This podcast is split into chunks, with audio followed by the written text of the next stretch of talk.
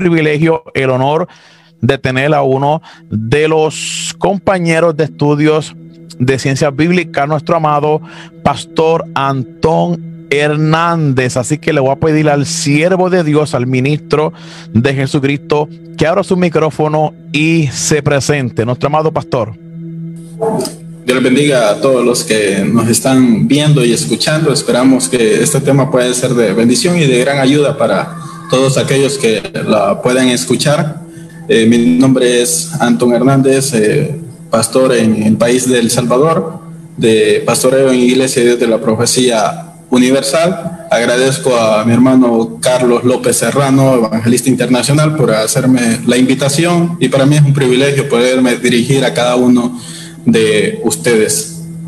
Bien, como ya mencionamos, el tema que se va a realizar el día de ahora o la noche de ahora es el Jesús histórico.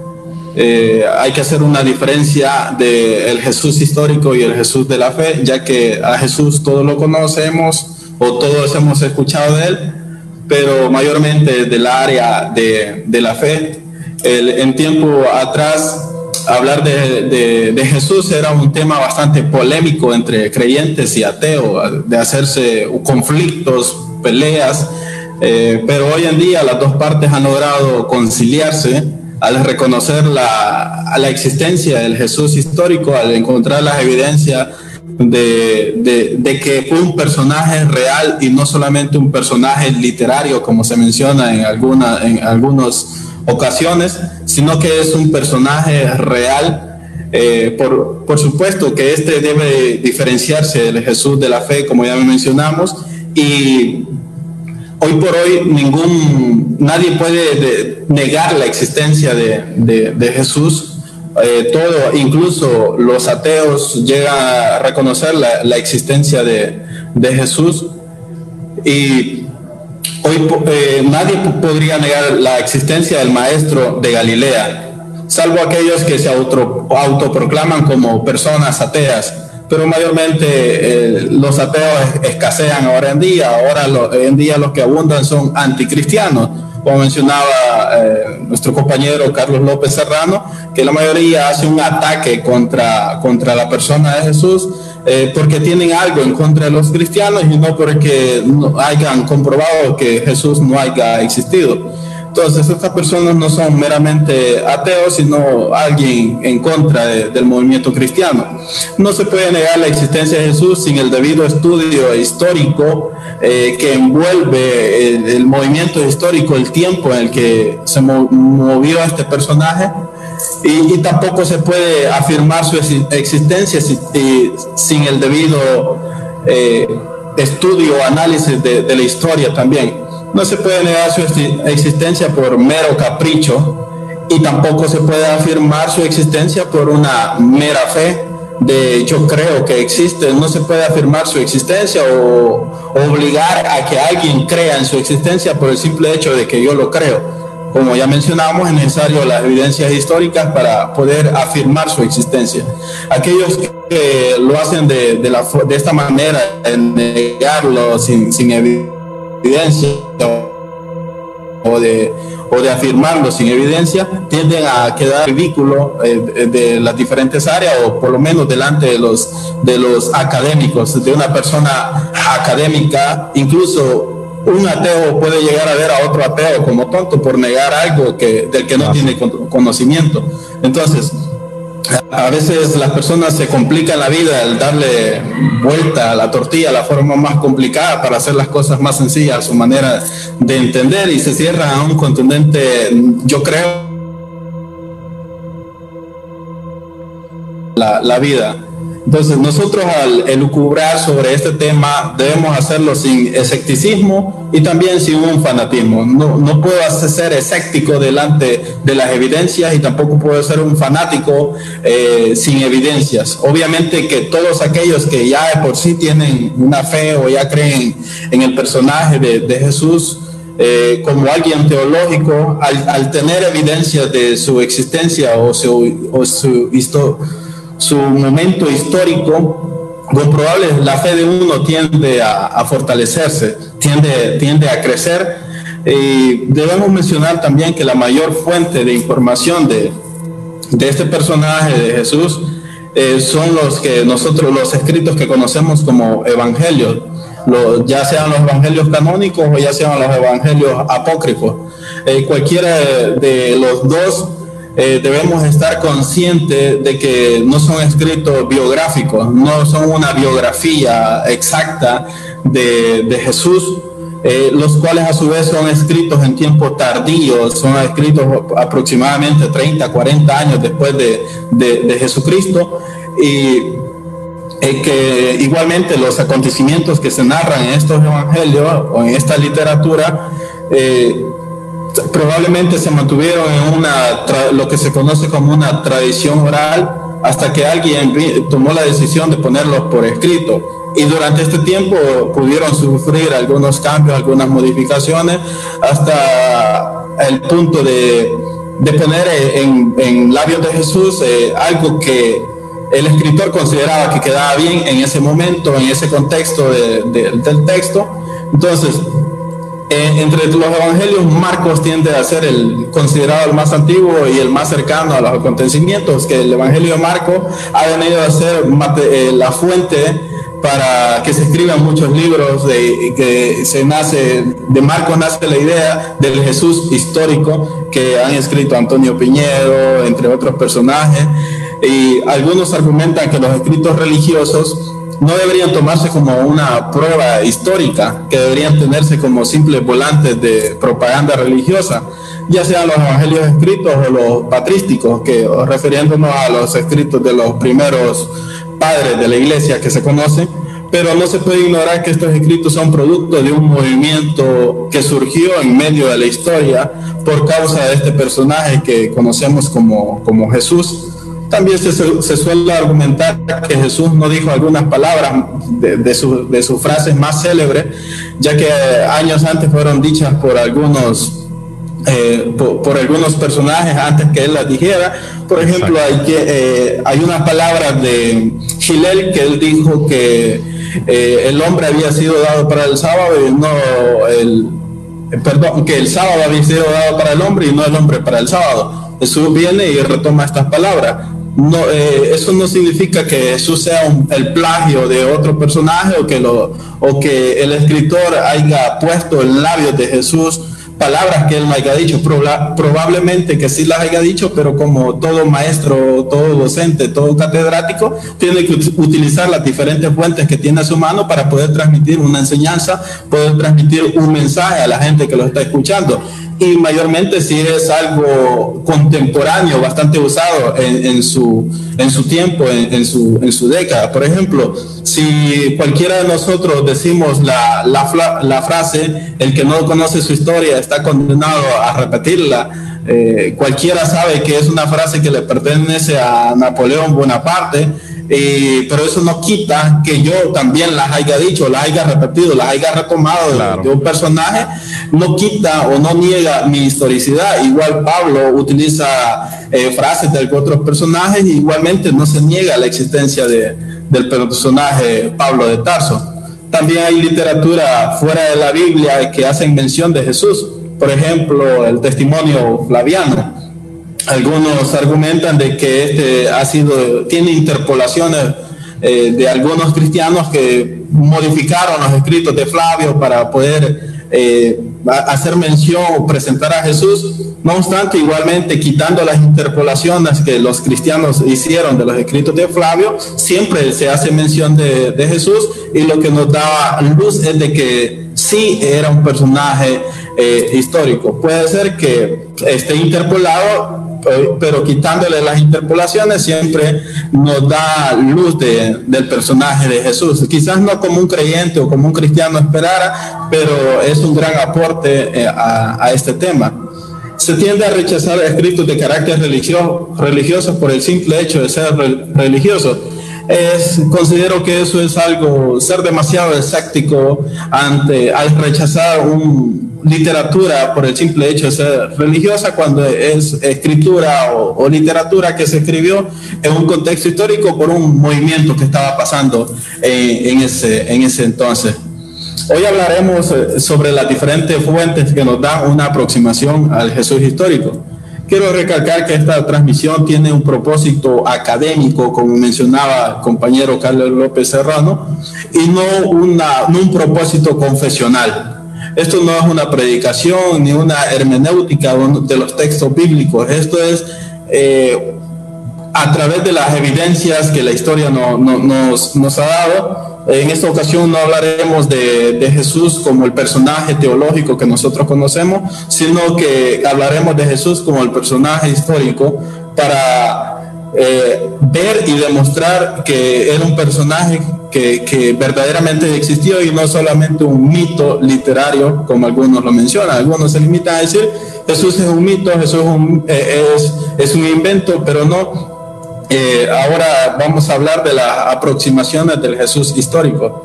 Obviamente que en su resumen creo que eh, este, esta transmisión va a terminar favoreciendo a las comunidades creyentes, los que ya tienen una fe, va a, ser, va a favorecerlo a ellos, porque la fe que ellos ya tienen eh, la va a fortalecer, como diciendo, eh, es cierto, era un personaje que meramente existió y ahora mi fe puede ser fortalecida. Pero el punto es del área más académica, para que alguien no se vea molestar diciendo que fea hasta esta predicación, como alcancé a ver un comentario ahora temprano que, que teníamos que hablar como Dios mandaba o algo, pero no, esto es desde el área académica. Eh, es un tema abierto, como mencionaba, tanto para creyentes como también para ateos, porque eh, hoy en día ni un ateo puede negar la existencia de Jesús. Como pastor que soy, creo que es de suma importancia este tema para la iglesia, pero no solo para las comunidades cristianas, sino también para las comunidades ateas, ya que está, es tan paupérrimo negar la historicidad ah, de la existencia de Jesús aún viendo las evidencias. Es algo patético eh, negar la, la, existencia de Jesús teniendo las evidencias. Es como, es como que un creyente eh, se muestre muy patético también queriendo negar la existencia de los dinosaurios teniendo las evidencias arqueológicas eh, eh, en, sus propios ojos. O sea, es algo demasiado paupérrimo y para eso, para ampliar su tema, vamos a quedar con, con el colega evangelista Carlos López Serrano, con cada uno de nosotros, para que nos dé más luz respecto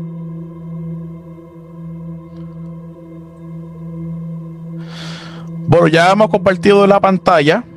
Este, aquí tenemos pues el logo de nosotros y quiero que quede claro que eh, eh, nuestro amado pastor nos va a estar ayudando a, hablar sobre este tema. Este es el logo de nuestro grupo en Agora en Ciencias Bíblicas. Ok.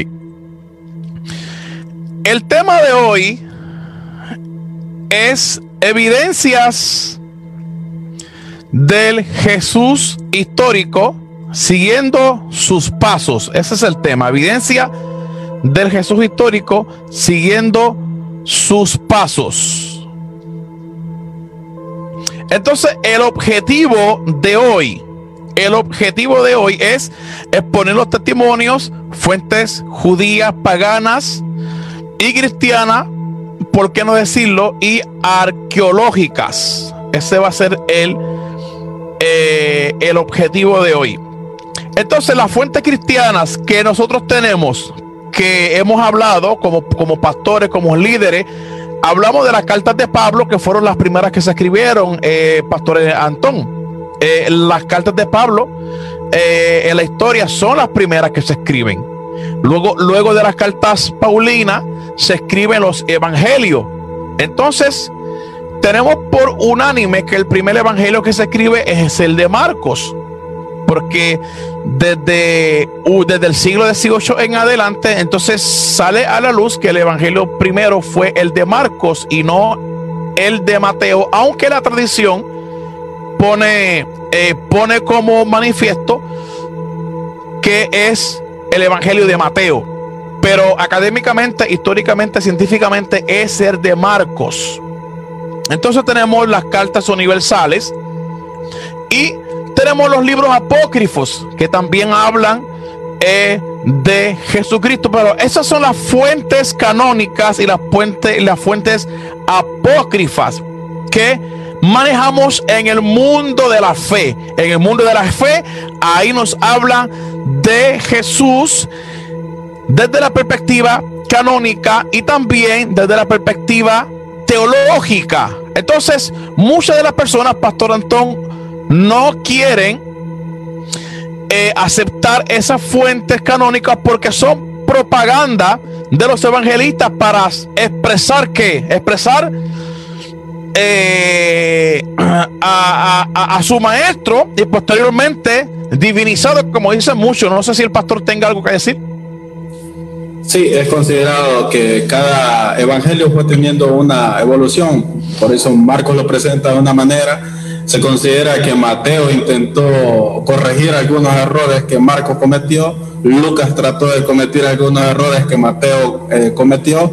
Y que el Evangelio de Juan ya se considera un evangelio completamente teológico, ya presenta a Jesús como, como Dios, pero también es considerado de que el Evangelio de Marcos eh, tiene como fuente el Evangelio Q o la fuente de los dichos de, Jesús y que de este igual dependieron todos. O sea, no, no, es solamente el, el, Evangelio de Marcos, sino que antes de Marcos también ya hay una tradición de los dichos que Jesús ha, mencionado y después de, esto es que nacen los, los evangelios, pero como usted mencionó, las cartas paulinas son, son primero. Exactamente. Eh, seguimos adelante. Entonces, este es el panorama teológico. Esto es lo que nosotros aprendemos en nuestras iglesias. Usted como pastor lo enseña, yo como líder espiritual lo enseño, porque toda persona que viene en los caminos de Dios es necesario que aumente su fe. Nos dice Marco 16:6. O sea, y estoy leyendo Marco 16:6 y esto no es una interpolación, porque eh, después de, eh, del verso 9 en adelante es un añadido, que eso lo sabemos nosotros. O sea, aquí no somos tontos, aquí vamos a hablar a nivel académico. Entonces, dice, entonces dice, pero él les dijo, no os asustéis, buscáis a Jesús el Nazareno, el, crucificado, ha resucitado, no está aquí, mirad el lugar donde le pusieron. Dice primero de Corintios 15, del 3 al 4. Eh, dice, porque ante todo le transmití a ustedes lo que yo mismo recibí, que Cristo murió por nuestros pecados según las escrituras, que fue sepultado, que resucitó el tercer día según las escrituras, eso lo dice Pablo. Entonces, primero de Corintios 15, 14 nos dice, y si Cristo no resucitó, vana entonces es nuestra predicación, vana también es nuestra fe. Entonces, amado pastor, esta es la base teológica que manejamos nosotros como hombres de fe. Hasta ahí hay problema, porque todos los creyentes reciben esto. Ahora, Estamos hablando de el resucitado. Pero vamos a hablar sobre la fuente del Jesús histórico fuera de la teología, que eso también nos interesa. Mucho tiempo estuvimos eh, eh, con estas enseñanzas que las obtenemos todavía porque somos creyentes, pero fuera de lo teológico, ¿qué evidencias hay que verdaderamente Jesús existió verdaderamente y que Jesús y que nuestra fe no se basa en un mito, sino en un, personaje histórico. ¿Algunas palabras, pastor? Sí, ya que algunos consideran, dan por descartada la Biblia como, como una evidencia de la existencia de, de Jesús, pero en realidad entonces, para los que descartan la Biblia, eh, ahí vienen las diferentes fuentes extra que se conocen como extra bíblicas, o sea, que están fuera de la Biblia, incluso dichas por personas que no eran creyentes. Exactamente. El Jesús histórico y su impacto. Entonces, eh, vamos a hablar. Eh, hay, mucha, hay muchos nombres para Jesús, Jesús, Jesús. le dan tantos nombres a Jesús Jesús nació en una aldea humilde en Belén de Judea. Eso, eso lo dice la escritura. Hijo de una mujer llamada María. Hasta ahí, hasta ahí vamos bien. Hasta ahí vamos bien. Eh, podemos deducir de las fuentes cristianas de los evangelios que se crió en un pequeño pueblito donde trabajaba como un carpintero. Por eso a Jesús le decían el carpintero. Entonces, eh, luego se convierte en un predicador callejero. Por eso es Cristo era el gran Jesús era el gran caminante. Caminaba, caminaba, caminaba. Pocas veces lo vemos montar un pollino. Eh, podemos decir de Jesús que nunca escribió un libro porque quienes escribieron fueron sus seguidores. Pero Jesús nunca dejó nada plasmado, pastor. Jesús nunca dejó nada.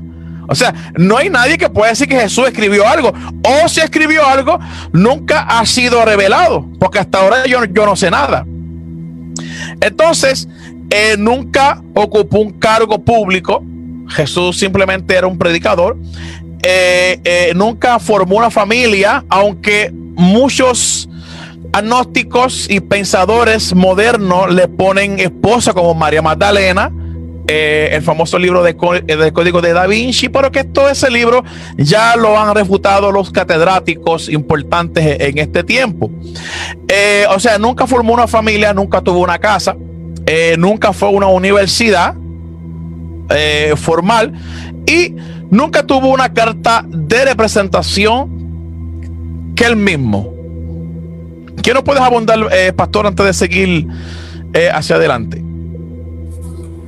Sí, este, cuando se menciona que Jesús nunca tuvo una familia, mencionar del contexto familiar como nosotros lo conocemos ahora en día, un, un contexto marital. Exacto. Eh, el, movimiento de Jesús era más hacer una familia, pero en la fe o una familia que hiciera lo que a Dios le agrada. En una ocasión a él le dice, bienaventurado, eh, bienaventurada la mujer que te llevó en el vientre, pero él dice, no, bienaventurados aquellos que escuchan las palabras y las ponen por obra. O sea, el, el Jesús, el movimiento de él venía a a marcar un tipo de familia así, tanto que impactó a sus discípulos y los discípulos la transmitieron hacia los demás y así ha llegado hasta ahora en día, a llegar a considerar una familia en este personaje.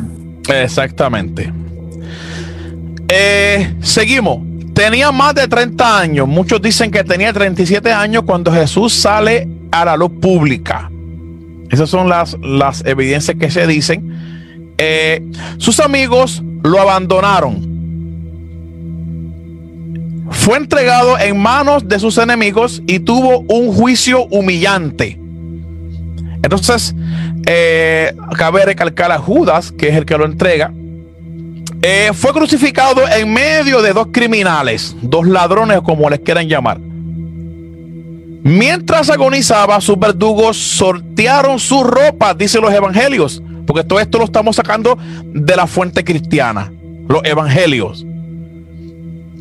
Dice, cuando murió fue entregado, fue enterrado en una fosa común. Eso lo dicen muchos académicos, dicen eso desde la perspectiva del Evangelio de Marcos, que fue entregado en una fosa común. Muchos no están de acuerdo, otros sí, pero ahí la ponemos por si acaso algún académico esté por ahí y diga, no, pero ya hermano Carlos no está poniendo las cosas como son. Entonces tú sabes, para no manipular la audiencia.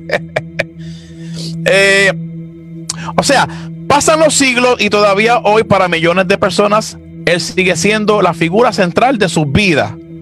¿Alguna añadidura, pastor? Eh, respecto a lo que es su, sepultura, como usted mencionaba, hay que ponerlo en la, fosa común y que el diferente escritor del Evangelio vino modificando. Eh, agregándolo, corrigiendo algunos errores, hasta llegar a Juan, que lo presenta como la sepultura de, un rey, como ya mencionábamos, porque ya el Evangelio de Juan es algo teológico, pero el Evangelio de Marcos nos presenta la sepultura o una fosa común. Pero lo importante no es la sepultura tanto para los cristianos, sino lo que aconteció después. Pero la sepultura nace de un impacto histórico que acontecía en el tiempo, en los tiempos de, Jerusalén, las, las revueltas que habían, eh, mayormente los galileos, y eh, los galileos eran vistos como, como revoltosos del gobierno y igualmente las falsas acusaciones de, en contra de Jesús para llegar a ser crucificado. Exactamente. Entonces, entonces hay una evolución en cuestión de su entierro eh, desde muchos pensadores, desde una fosa común a, como lo ve Mateo, que José Darío Matea es el que presta su sepultura. Y cuando vamos posteriormente a Juan, dice Juan, Juan enseña que a Jesús lo entierran en un jardín como todo un rey. O sea que es, es, como que una, una afloración teológica más bonita, más interesante. O sea que es como una evolución eh, lo que estamos viendo. Seguimos. Eh, ok, vimos la fuente cristiana. Hasta ahora, pastor, ¿qué le parece la fuente cristiana? Como pastor y como creyente, las fuentes cristianas creo que son para nosotros el jugo eh, o son el pastel que de, este tema, pero las fuentes paganas son como ponerle la cereza al pastel, como nosotros mencionamos. Exactamente. Vamos hacia adelante. Eh, como referencia, utilizamos a Flavio Josefo. Y que quede claro, Flavio Josefo nunca fue cristiano. Nosotros como creyentes y como investigadores citamos a Flavio Josefo, pero Flavio Josefo nunca fue cristiano. Entonces, eh, hay personas que aún critican directamente el testimonio flaviano, eh, que supuestamente Flavio Josefo escribe una mentira, y hoy se debaten tantas cosas, pero verdaderamente algo es cierto. Si alguien quiere buscar la historicidad de Jesús fuera de los evangelios, el número uno a consultar es a Flavio Josefo. No hay de otra.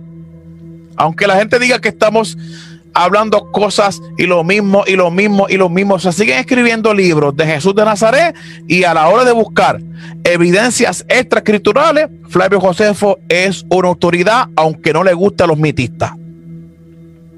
Entonces, Flavio Josefo eh, históricamente nace en Jerusalén en el año 37. O sea, cuando, cuando Flavio Josefo nace, Jesús ya había muerto. Entonces, murió en Roma en el año 100. Eh, Flavio Josefo fue odiado por los judíos de la época y también recordado como un historiador especial en los cristianos. O sea, todos los cristianos aman a Flavio Josefo. Y hay cristianos, hay cristianos actualmente, pastor, que piensan que Flavio Josefo era un creyente y un seguidor de Jesús. Y eso es falso. Ah, ah, ah, ¿Tenemos alguna opinión, pastor? Algunos lo consideran profeta también, pero su propio pueblo lo considera un enemigo. Y a pesar de que era visto como un enemigo, eh, digamos, si los cristianos vinieron a interpolarlos, sabían que las, los, escritos de este personaje eran bastante fieles en, en lo que él aportaba. Exacto, entonces tenemos las dos grandes fuentes, tenemos eh, la guerra de los judíos, escrito en el año 77, y las antigüedades de los judíos, el escrito en el año, eh, año 93. Tenemos esas dos fuentes en nuestra biblioteca. El testimonio flaviano, quise, quise ponerlo el texto sin interpolaciones para que no digan que uno está poniendo el texto manipulado. Este es el texto que no está supuestamente para muchos eh, interpolado, o sea, con las añadiduras. Y el texto dice de la siguiente manera. Por este tiempo apareció Jesús, un hombre sabio, ya que fue un hacedor de hechos asombrosos, un maestro para los hombres que reciben la verdad con gozo y atrajo hacia él muchos judíos y muchos gentiles. Cuando Pilato frente a la denuncia de aquellos que son los principales entre nosotros, lo había condenado a la cruz, aquellos que lo habían amado primero no le abandonaron la tribu, oye bien, de los cristianos llamados así por él, no ha cesado de creer hasta este día. Ahora, pastor, ¿qué notamos en este texto flaviano? Que en ningún momento Flavio Josefo lo llama al Cristo. Porque es imposible que un fariseo llame a Jesús el Cristo porque ellos no lo veían como un Cristo. Y eso nosotros lo tenemos que tener en consideración. Flavio Josefo jamás pudo haberle llamado Cristo, ni, ni, nada por el estilo, porque no era seguidor. ¿Quiénes eran los que llamaban Cristo Jesús? Sus seguidores, pastor.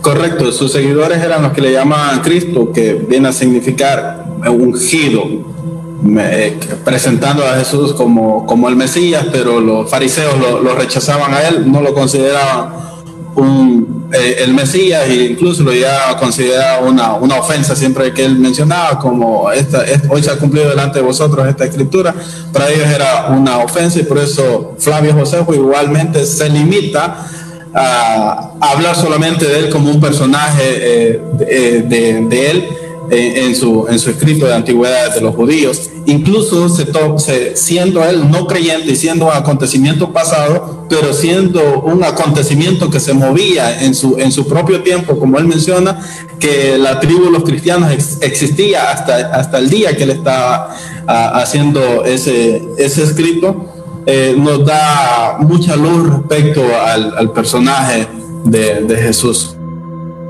Exacto. Entonces, posteriormente, Posteriormente, eh, se cree que algún copista cristiano le añade por lo menos tres elementos. Eh, no quise ponerlo para no decir que la gente, entonces cómo es la gente, varón, que la gente comienza a decir que estamos a favor, no, aquí estamos hablando las cosas como son. Y pusimos el texto sin interpolaciones para que vean que como quiera, que aunque le quitemos todas las interpolaciones, como quiera, eh, se aprecia en esta lectura antigua que sí Flavio Josefo habla de un personaje llamado Jesús y que ese personaje llamado Jesús estaba en el momento de la historia, que eso es lo importante eh, eh, esclarecerlo. Entonces, las conclusiones de este, de este primer texto, porque son dos, son dos textos de Flavio Josefo. Entonces, las fuentes judías podemos decir que existió un, personaje llamado Jesús que impactó la región. Impactó la región. Entonces, número dos, podemos decir que era un hombre sabio. Era un hombre sabio. Número tres, realizaba prodigios. Y hay algo interesante que a Jesús, hablando académicamente, científicamente, a Jesús se le consideraba un taumaturgo. Un taumaturgo es Hoy día un taumaturgo es una persona que hace, hace eh, cosas asombrosas. Hoy tenemos muchos taumaturgos, eh, como si fuera un mago. Hay mucha gente que consideraba a Jesús mago. Era un taumaturgo, hacía grandes proezas. Y a Jesús se le consideraba un taumaturgo de la época. Y más cuando hacía los grandes exorcismos, que eso era una gran, un gran impacto para ese entonces. Eh, podemos hablar que la gente lo escuchaba con gusto. La gente lo escuchaba con gusto. Atraía a muchos judíos y atraía a muchos griegos. Eh, las autoridades judías lo acusaron. Pilato lo condenó a la muerte. Jesús muere crucificado. Sus seguidores se llaman cristianos por él. Incluso en Antioquía es donde se le pone la palabra despectiva cristianos y quiero que sepa que la palabra cristiano en tiempos de Pablo era un adjetivo calificativo como pequeño Cristo, era una burla en aquel tiempo.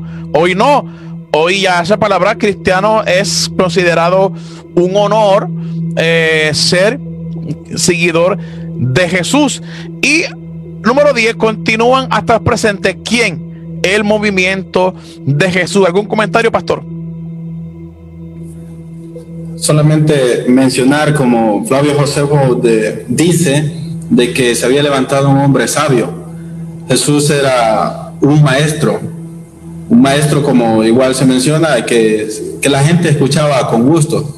A veces los cristianos creo que cometen el error, o los creyentes cometemos el error a veces de, de, de dar por sentado que a Jesús le llamaban maestro por ser el Hijo de Dios pero la gente ni por cerca sabía de que él era el Hijo de Dios. A él le llamaban maestro porque él en sí era, era un maestro de la ley. Jesús era un, judaizante, eh, él era propio de su, de su religión. Y por eso incluso que los fariseos, los, los, escribas se acercaban a él, conversaban con él, dialogaban respecto a las interpretaciones que se, que se daban de, de, la ley. Y a él se le llama maestro por ser eh, eh, literalmente un maestro. Por eso se conoce como un rabí. maestro de Galilea. Correcto. E incluso hay que hacer una salvedad. Eh, Jesús tenía una inclinación más hacia los fariseos que a los mismos saduceos. Porque si nosotros eh, venimos a ver, eh, Jesús le dice a sus discípulos que todo lo que los fariseos les pidan que guarden, guárdenlo. Lo único que les condenó fue la hipocresía. Eh, es todo, pero lo demás estaba bien. O sea que Jesús eh, era más fariseo que saduceo. Oye, dije esto y ya hay mucha gente que se está escandalizando aquí. Seguimos. Eh, otro texto bien importante para considerar es la muerte de Santiago. Eh, se encuentra en Antigüedad de los Judíos en el año 93. entonces habla de la muerte de Santiago en el año 72. Dice así el texto, así el texto claramente dice, Ananías era un saduceo sin alma, convocó astutamente al Cenedrín en el momento propicio.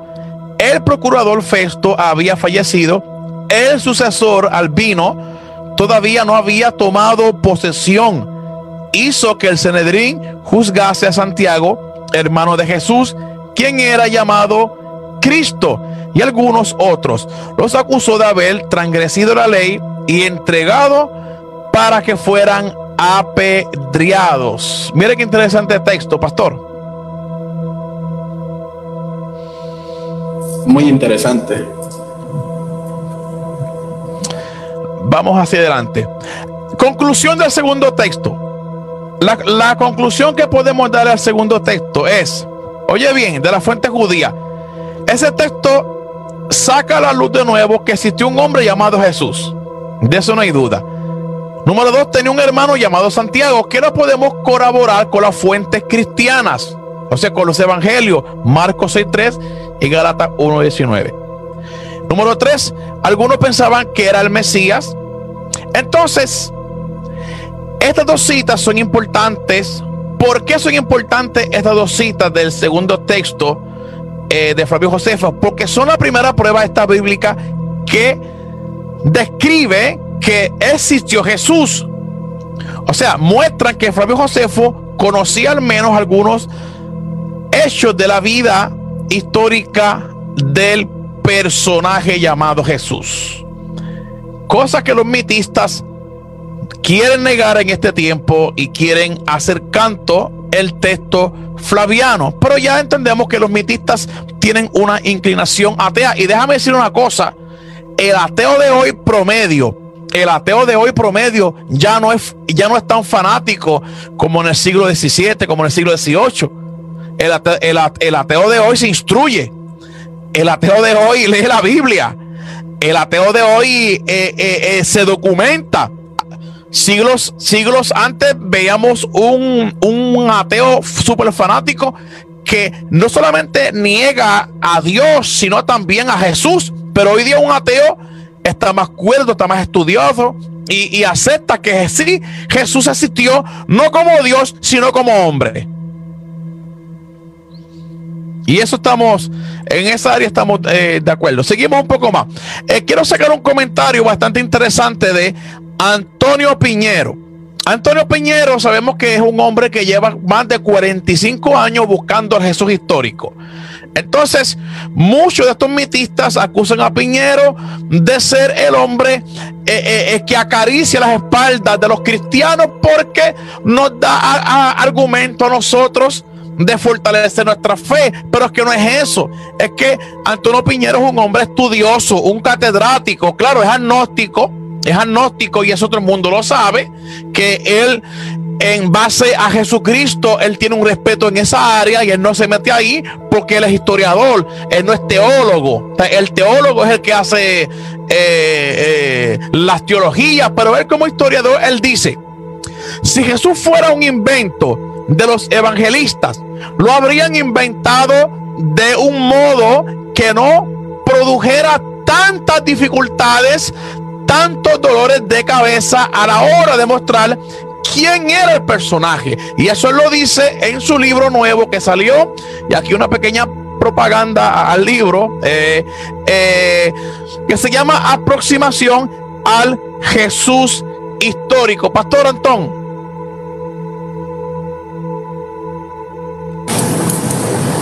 Antonio Piñero es un, uno de los catedráticos más respetados de nuestro tiempo respecto al tema del Jesús histórico y no necesariamente es un cristiano, sino que es un historiador, alguien que maneja muy bien eh, esa, esa, área, ha escrito diferentes libros respecto al tema de, Jesús.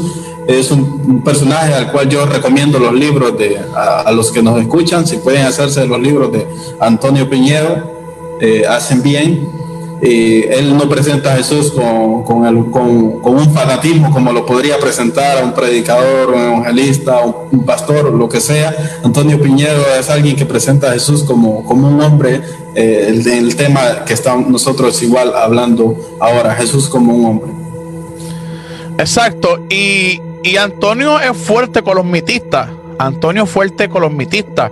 Eh, claro, él niega rotundamente el Jesús el Jesús, el, el Cristo de la fe, él dice claramente, eso es una creación teológica. Claro, conforme a su agnosticismo, y eso se respeta porque nosotros aquí tampoco somos fanáticos. O sea, aquí nosotros somos unas personas académicas, científicas, investigadores, que nosotros aquí no vamos a, a, estar cayendo en ese fanatismo. No, no, amado. Esto es un programa serio. Esto es un programa serio donde buscamos las cosas y las hablamos como tienen que hablarse. O sea, aquí eh, no vamos a condenar a Antonio porque él sea agnóstico ni nada, porque uno de los pocos catedráticos que nos queda eh, sobre el Jesús histórico es Antonio Piñero.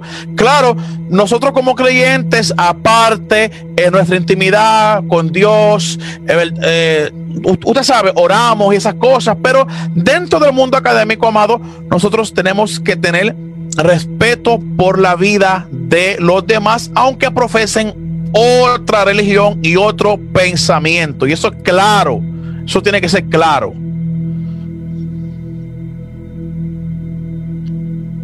Seguimos un poco más.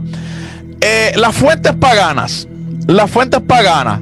Dentro de las fuentes paganas tenemos el testimonio de Tácito.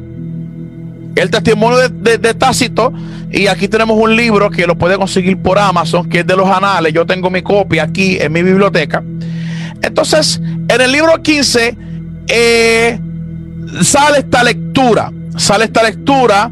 Dice, por tanto, para acallar el rumor, oye bien, Nerón creó chivos expiatorios y sometió a las torturas más refinadas aquellos que el vulgo llamaba cristianos, eh, un grupo, odiado por sus abominables crímenes. Su nombre proviene de Cristo, quien bajo el reinado de Tiberio fue ejecutado por el procurador Poncio Pilato. Oye bien, sofocada momentáneamente, la nociva superstición se extendió de nuevo no solo en Judea, la tierra que originó este mal, mira qué terrible, también en la ciudad de Roma, donde convergen y se cultivan fervientemente prácticas horrendas y vergonzosas de todas clases y de todas las partes del mundo. Pastor, si notamos algo interesante, miren cómo Tácito, que fue un hombre que nació en Roma en el año 55, Tácito dice del cristianismo que es un mal o sea, habla de una forma despectiva sobre el cristianismo. ¿Por qué? Porque ningún historiador de la época podía avalar, ningún historiador de la época podía hablar bien del cristianismo, porque eso era lo que, eso era lo que se perseguía en la época. Por eso es que a Flavio Josefo no pudo llamarle a Jesús el Cristo, es imposible. Ahora tenemos a Tácito que dice el cristianismo es un mal. ¿Algún comentario, pastor? Sí, este, igualmente mencionar de que eh, en esa ocasión el, ya, ya de por sí el pueblo no veía bien a, los cristianos porque eh, malinterpretaban algunas de sus quizás palabras cuando ellos decían que eh, los cristianos tienden a tratarse entre hermanos y consideraban que se estaban cometiendo incestos de casa hermanos y ellos veían todo eso como abominaciones. Cuando se le acusa a Nerón de que él, a él ha incendiado la ciudad, él ve a los cristianos como sus chivos expiatorios hacia quien debía la culpa a ellos y es lo que Tácito nos está relatando, lo que estaba aconteciendo en ese, en ese contexto. Y es, sí es tremendo y es impresionante eh, la lectura de Tácito, eh, porque vemos que como historiador de la época recoge, y, para, y ya para ese tiempo ya han pasado varios siglos, eh, el personaje de Jesús ha evolucionado teológicamente, ¿por qué no decirlo? Ha evolucionado y para ya muchos Jesús es ya divino. Eh, ella divino y por eso es que ya se regaba que Jesús es el Cristo. Eh, y tanto así que Tácito escribe de esta manera, pero se expresa de una forma despectiva. El cristianismo es un mal. Mira qué tremendo. Así que ustedes pueden conseguir este libro por Amazon y leer esa parte, eh, los anales del libro 15 de Tácito. Eh, o sea, eh, es las fuentes paganas. Seguimos un poco más. Ok, no, este, ok, aquí sí, este es Tácito, sí, muy bien. Ok, conclusión del texto de Tácito. Vamos a ver la conclusión. Vamos a ver la conclusión. Tácito ubica a Jesús en donde? En Judea. Lo ubica en Judea, pastor. Como historiador, lo ubica en Judea. Dice que lo llamaban Cristo, o sea, lo llamaban el Mesías. Entonces, si tú a su muerte en tiempos de quién? De Tiberio. Durante el gobierno de Poncio Pilato. O sea que ya aquí Tácito está dando lugares históricos que sí existieron. Entonces dice que Poncio Pilato lo mandó a matar porque por crucifixión. Porque los romanos al pesar de que decapitaban, como a Pablo, que lo decapitaron, también crucificaban. Los judíos eh, te mataban a lapidazos, te apedreaban. Entonces, al decir que sofocó momentáneamente su movimiento, muestra que antes de su muerte ya existía lo que es el movimiento de Jesús antes de que Tácito escribiera ya había un movimiento de Jesús y ya muchos tenían a Jesús como un Mesías. Y eso está registrado en la conclusión del texto de Tácito. Pastor, ¿algún comentario? Por el momento no, por el momento vamos bien. Ok. Eh, otras fuentes a considerar eh, Plinio el joven, del 62 al 112 después de Cristo, eh, con su famosa carta a Trajano, eh, aunque escribe numerosas cartas, y él, el texto era demasiado largo y yo lo recorté, lo recorté para no extenderme mucho, pero quiero sacar la parte más importante sobre Plinio el joven. Dice, aseguraban a sí mismo que toda su culpa o su error no había sido más, según ellos, que haber tenido por costumbre reunirse un día señalado antes del amanecer, cantar entre ellos de manera alterna en alabanza a Cristo como fuera un Dios. Aquí vemos que este hombre, esta carta de Plinio el joven, eh, prácticamente está describiendo un culto prácticamente está describiendo un culto. ¿Por qué? Porque mientras pasan los años, pasen el tiempo, ya son, ya Jesús era considerado como una divinidad. Y ya para este tiempo se le hace culto, ya lo proclaman Cristo como si fuera un Dios. ¿Alguna opinión de esta carta, pastor, para seguir?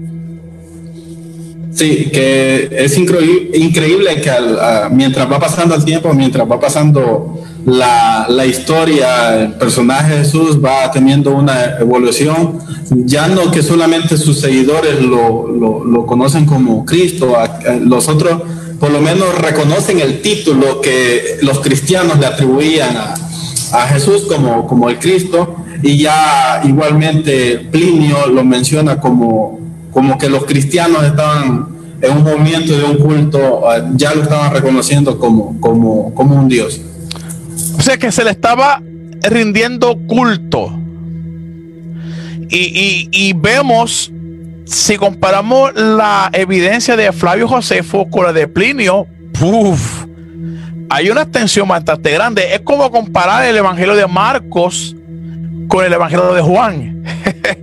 Vemos al de Marcos, que Marcos eh, no proporciona mucho sobre la divinidad de Jesús, pero ya cuando vemos a Juan, ya Juan lo diviniza, ya Juan le dice, ese es el Hijo de Dios. O sea, Jesús ah, era persistente, o sea, antes de la fundación del mundo, ya el Cordero de Dios ya había sido inmolado, eso lo dice Juan. Entonces, dentro de las, eh, de las evidencias extra bíblicas, desde el testimonio de, de, Flavio Josefo al testimonio de Plinio, ya vemos que el personaje de Jesús ha sido creciendo, creciendo en una base teológica hasta el día de hoy. Queremos seguir un poco más. Eh, las fuentes arqueológicas aunque aunque para muchos esto no es considerado una fuente, pero yo quiero hablar sobre esto. Aquí tenemos eh, un pequeño grafito, eh, un pequeño grafito bastante interesante, que se encontró en un muro, en un monte, en un monte en Roma, que fue descubierto en el 1857 y forma parte de un palacio del emperador Calígula del año 37 al 41 después de Cristo. Eh, aquí no se ve muy bien, pero ya vamos a ver en la otra página lo que significa esta foto. Aquí alguien tuvo la gentileza de dibujar lo que dice aquí. Entonces vemos un jovencito eh, que está como que adorando a un hombre crucificado, pero tiene cara de burro. Entonces se trata de una burla contra un cristiano llamado Alexámenos. Y la fecha es del año 90 según los nuevos estudios. Entonces sería la primera representación conocida de la crucifixión de Jesús. Eh, y sería la única evidencia arqueológica de la asistencia de Jesús de Nazaret. Entonces muchos dicen, pero es que eso no avala a Jesús. Eso no avala a Jesús, porque ¿a cuántas personas crucificaron aquel entonces? Ok, crucificaron a mucha gente, pero ¿cuál crucifixión fue la más polémica y de la que se habla hasta el, hasta el día de hoy? La de Jesús. ¿A qué otro personaje histórico de, eh, eh, de la historia crucificaron que se habla actualmente, pastor? A ninguno. Aparte que el grafito también menciona Alexa Menos, alaba a su Dios, adora a su Dios. O sea, haciendo la burla de aquel que habían crucificado y lo consideraban un dios. Exactamente. O sea, o sea, es, es inútil decir que ese dibujo no es una burla a Jesús. O sea, quien piensa eso en este tiempo, verdaderamente no coge las cosas con seriedad.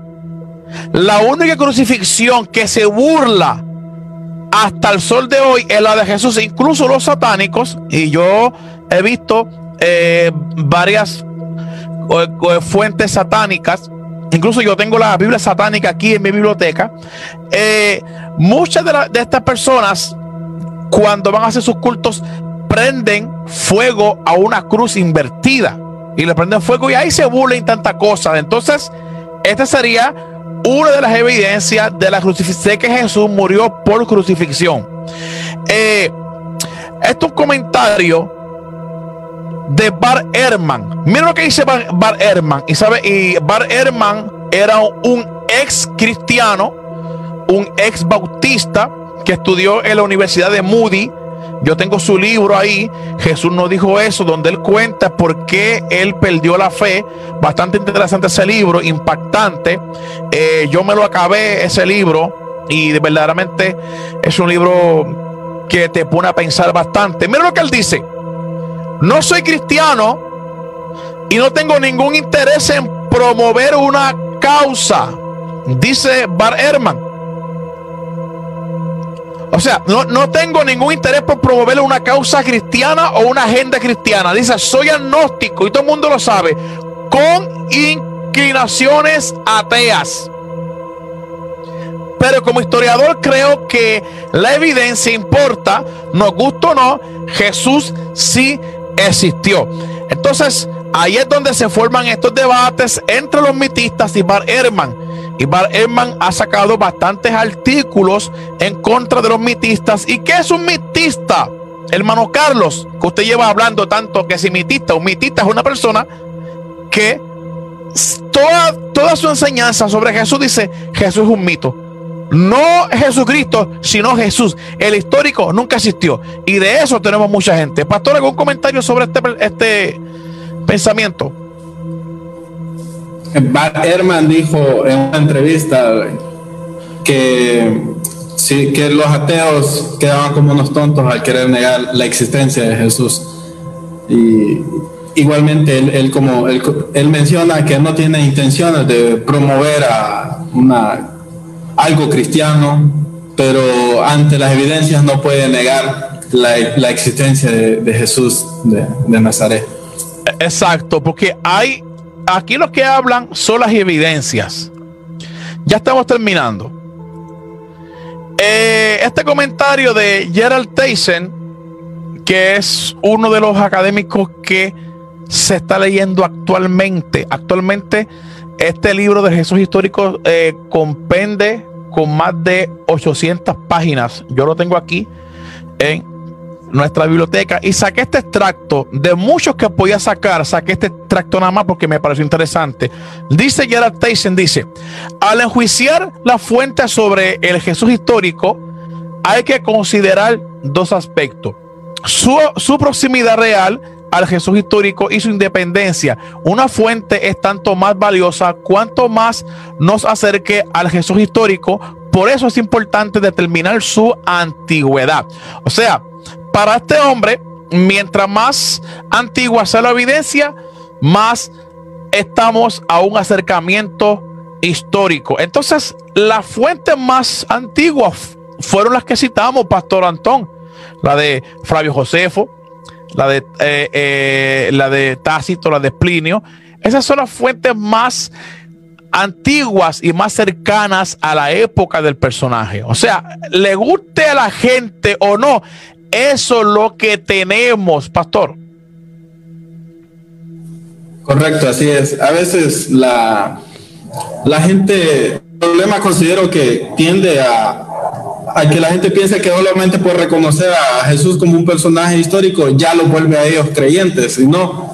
O sea, el punto es reconocer que la, la existencia de Jesús, eso es independiente de mi fe, sea que profese una fe o no la profese, debería reconocer la existencia de Jesús por las evidencias que, que, se demuestran a lo largo de la historia. Y como menciona Herteisen, entre más antigua es la evidencia, mucho más razón hay para creer en, en, en, este personaje como, como existencial. Exacto, ese es, ese es el, el pensamiento. Y Gerald Tyson es uno de los grandes en este tiempo. O sea que aquí estamos citando gente catedrática que saben de lo que está hablando. Aquí no estamos eh, citando a otra persona, aquí estamos citando gente de peso.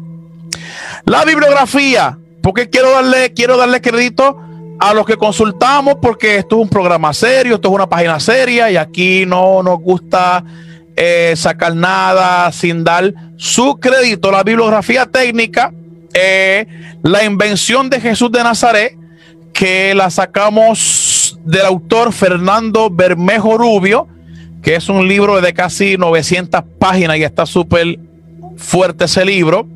Ahí sacamos la evidencia.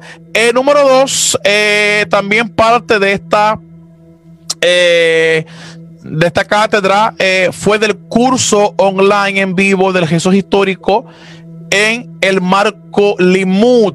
El conferencista doctor Ariel Álvarez Valdés utilizamos eh, eh, cierta información, incluso le pedimos permiso eh, para esto y nos dio el permiso.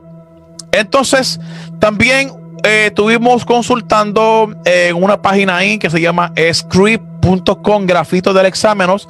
También consultamos el libro de Julio Trebole, la Biblia judía y la Biblia cristiana, y el libro de Antonio Piñero, la aproximación al Jesús histórico. O sea que nuestras fuentes en esta, en esta clase fueron fuentes sólidas, académicas y científicas. Entonces, pastor, eh, para terminar y dar una conclusión final, eh, ¿Qué podemos decir con toda esta evidencia que tenemos a nuestras manos? Lo escuchamos, pastor.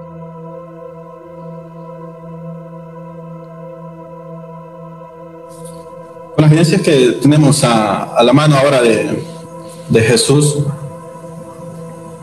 podríamos decir que ahora en día nadie, ningún, ninguna persona seria, igualmente como menciona algunos catedráticos que ningún, ningún académico serio puede negar la, la, existencia de este personaje.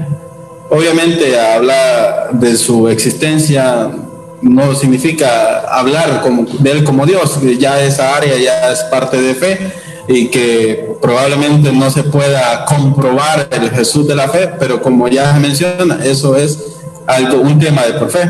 Pero en el Jesús histórico eh, eh, evidenciar de que no se puede negar, a, veces hay argumentos demasiado débiles de parte del consejero. De, por ejemplo, a uno dice, ¿cómo me puedes demostrar de que Jesús existió? Ah, ¿Y cómo se divide la historia? Antes de Cristo. Es, una, es un argumento demasiado patético, la verdad. Eh, porque nada cuesta decir, pues antes de nuestra era y después de la era común. Entonces, una, pero presentar evidencias sólidas con, con, con, personajes que lo citaron, que sin necesidad de ser creyente o algo, se dan evidencias bastante fuertes de poder decir, eh, porque hay igualmente un argumento bastante débil de, la comunidad atea es decir, no, pero es que eh, eh, la historia se partió simple y sencillamente por una invención de, de, la iglesia y le pusieron Cristo y es un personaje mitológico, una invención. No, ante las evidencias hay que retroceder por lo menos y reconocer la existencia de él, aunque no lo reconozca desde el punto del afecto, aunque no lo reconozca como, como, como Dios, como mencionábamos al inicio, este punto era hablar de, del área académico de Jesús como como un personaje histórico y no, no es una predicación de hablar a, de, Jesús de la fe. Eh, últimas palabras, amado pastor. Agradecer la, la invitación que, que, me hizo para poder compartir este, en este tema. Ha sido quizás breve mi aporte, pero ha sido una gran bendición estar aquí con ustedes, escuchándolo y poder darnos unos pequeños argumentos y esperando que esta transmisión sea de, de ayuda para, como mencionaba, tanto para la comunidad cristiana como para a, atea, porque esto es un tema neutral. El, ejército histórico es un tema neutral que eh, alguien con, con, una mente sana puede, puede tomarlo y decir, pues a mí no me afecta en nada creer que sí, creer que existió. Agradecer su invitación y agradecer a todos aquellos que han estado con cada una. Excelente, pastor. Sus redes sociales, donde la gente lo puede seguir. Eh, aparezco en mi Facebook personal como Anton Hernández. Tengo mi página de Facebook como Pastor Anton Hernández. En, en YouTube aparezco como P. Anton Hernández. Me pueden buscar ahí, incluso podría dejar en un comentario ahí los enlaces por si alguien está interesado en, en seguirme en mis redes sociales. Excelente, mis redes sociales, ya creo que todo el mundo los conoce, pero por si acaso hay alguien que me ve por primera vez, es Estudios Bíblicos Académicos y Exégesis, esa es nuestra página académica, tenemos nuestro grupo Agora de Ciencias Bíblicas, donde para usted entrar allí, usted contesta tres preguntas de seguridad. Nuestro amado pastor eh, le procesará o yo o otro colega que tenemos trabajando en la página le, eh, le dará el paso hacia el grupo. Es un grupo académico, científico de alto rigor. Es fuerte, tenemos ateos, agnósticos, creyentes, judíos, no judíos, tenemos de todo ahí y es un grupo que se maneja excelente. Hemos aprendido a capacitarnos y a respetar los pensamientos de los demás Síguenos en nuestra página eh, en YouTube, Ciencias Bíblicas y Exégesis. Ahí estamos a sus órdenes. Y recuerda darle like, suscríbete y activa la campanita para que YouTube te ponga al tanto siempre que subamos algo catedrático y exegético y académico. Y gracias, pastor, por esta oportunidad y será hasta la próxima. Bendiciones. Bendiciones.